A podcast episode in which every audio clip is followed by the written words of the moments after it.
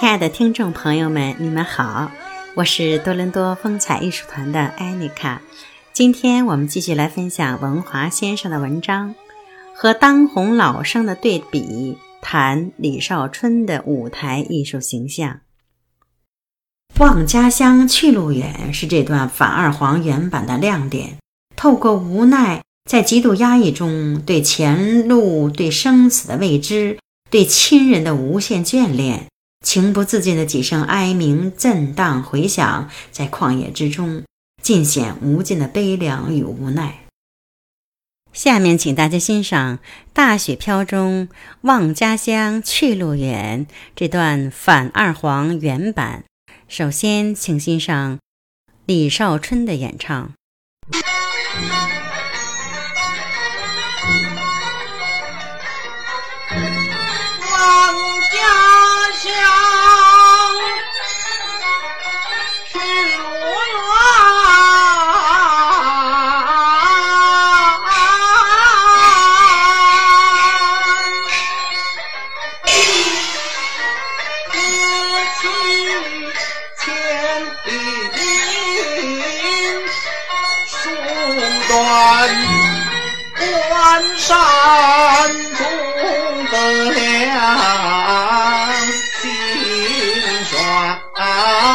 将什么雄心与霸心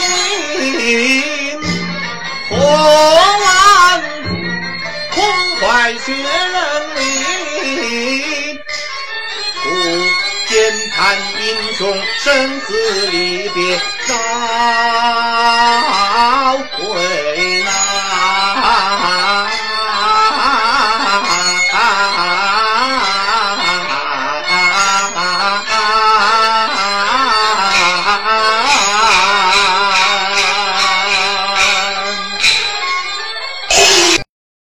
接下来，请大家欣赏余魁志演唱的这段二黄原版。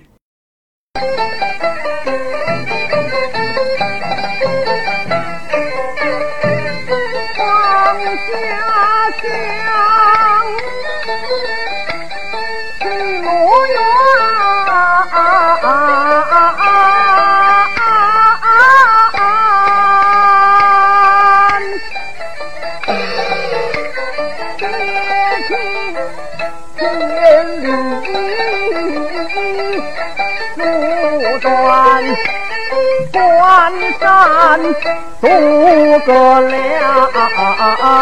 渔船，将什么雄心与霸心破完，空欢写人为。初见叹英雄生死离别早为难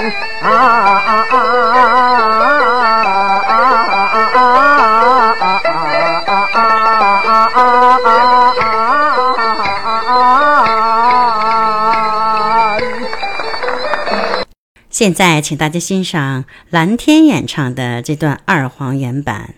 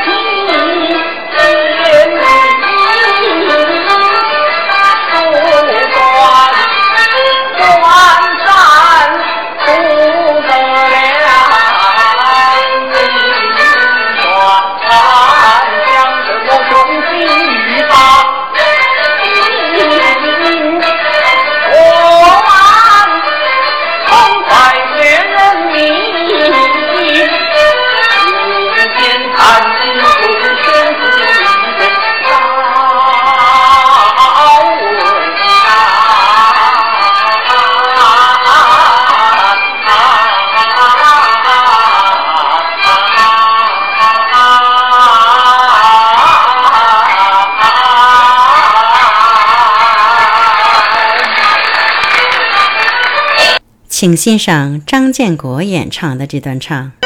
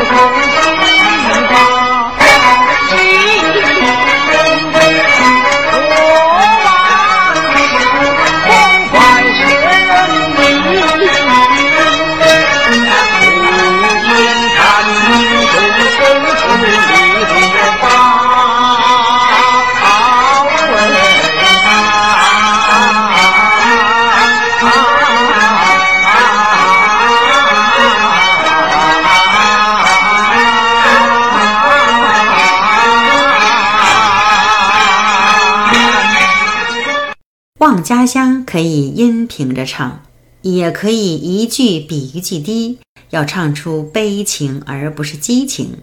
去路远去是平音，路要唱低下去，远就直拔而上了。先抑再扬的处理更具伤感。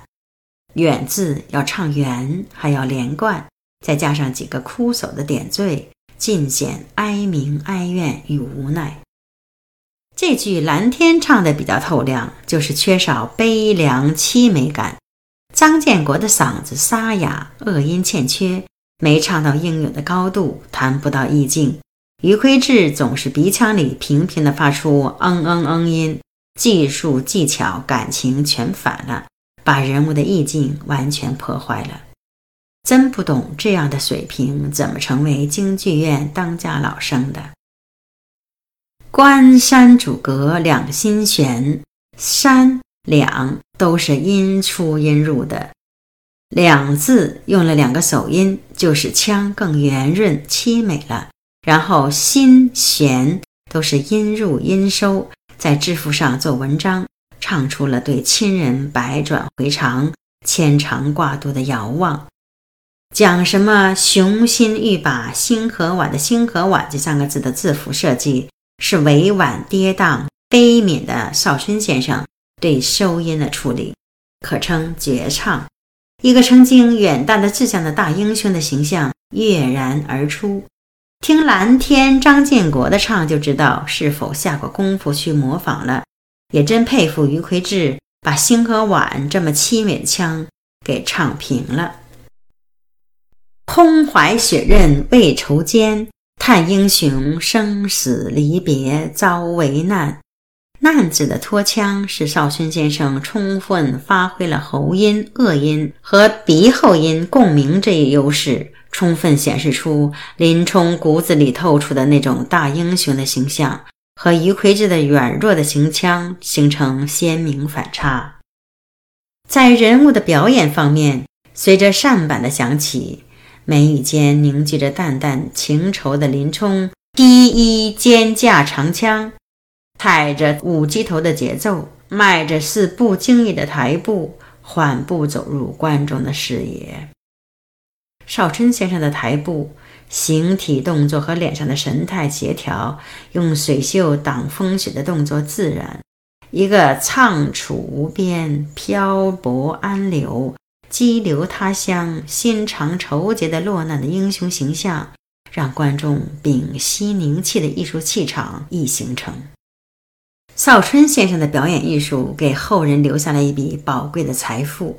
老生演员几乎都演唱或唱过《大雪飘》，但都没做到以声悦人、以情感人。尤其余魁志十足的反面教材。